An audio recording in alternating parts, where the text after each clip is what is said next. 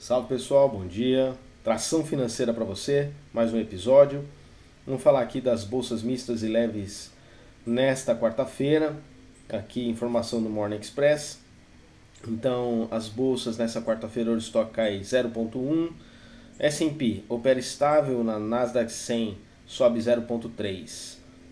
É, as bolsas da Ásia fecharam em queda com o Nikkei caindo 0.4 e o CSI 300 caindo 1.2. O VIX cai 0.2, é, tornando assim um mercado um pouco mais andando um pouco mais de lado, se é que a gente pode chamar, se é que a gente pode falar desta maneira, né?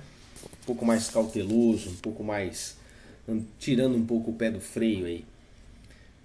É, após essa terça-feira aí, que foi uma terça-feira bem volátil, né, com a inflação superando expectativas e alcançando o maior patamar desde 2008, é, o mercado que tem operado estável fica de olho também nos resultados é, do Citigroup, do BOFA e do Wells Fargo. O que chama atenção é que as ações da Apple atingiram o maior patamar, é, puxaram por consequência Nasdaq, né? Depois de uma declaração é, da companhia pedindo que os seus fornecedores se preparem para uma demanda robusta. Então isso mostra aí um indicador interessante, né? uma empresa pujante como a Apple, quem tem BDR aí, ó, de repente fica de olho. Às vezes precisa enxergar se o preço está muito esticado, se realmente é momento de entrar agora, ou aguardar um pouco mais, né? Às vezes passou a onda. Precisa ficar esperto nisso. Nos Estados Unidos, senadores democratas na comissão de orçamento chegaram a um acordo de 3,5 tri de dólares eh, que pode ser aprovado ainda sem o apoio republicano.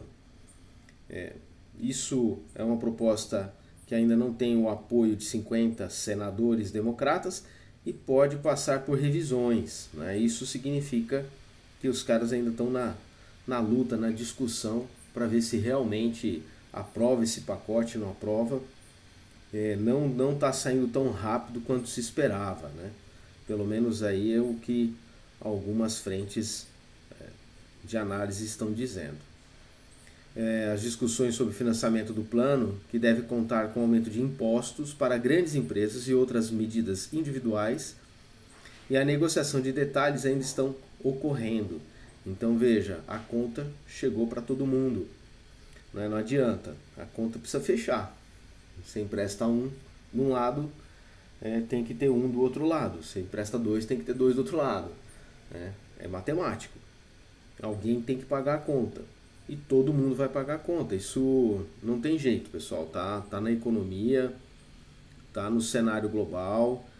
É, e no Brasil, né, o destaque fica para a reforma tributária, ficou apresentada ontem.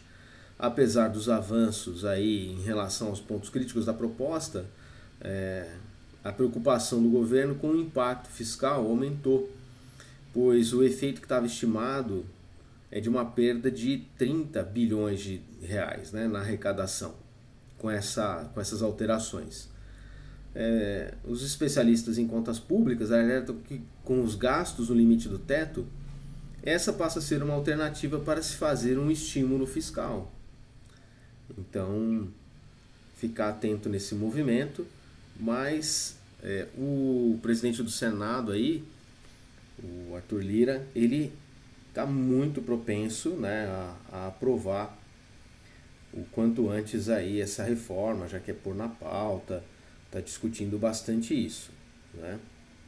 É, então existe aí uma, uma vontade, uma, uma força muito grande para que essa reforma seja aprovada o quanto antes, né?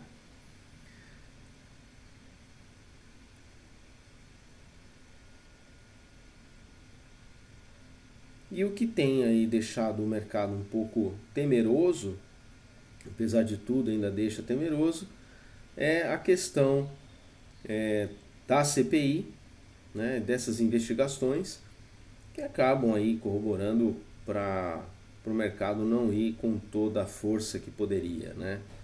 Então dar uma freada aí, dar uma segurada, é, tirar o pé do acelerador, né? Como, como a gente costuma dizer.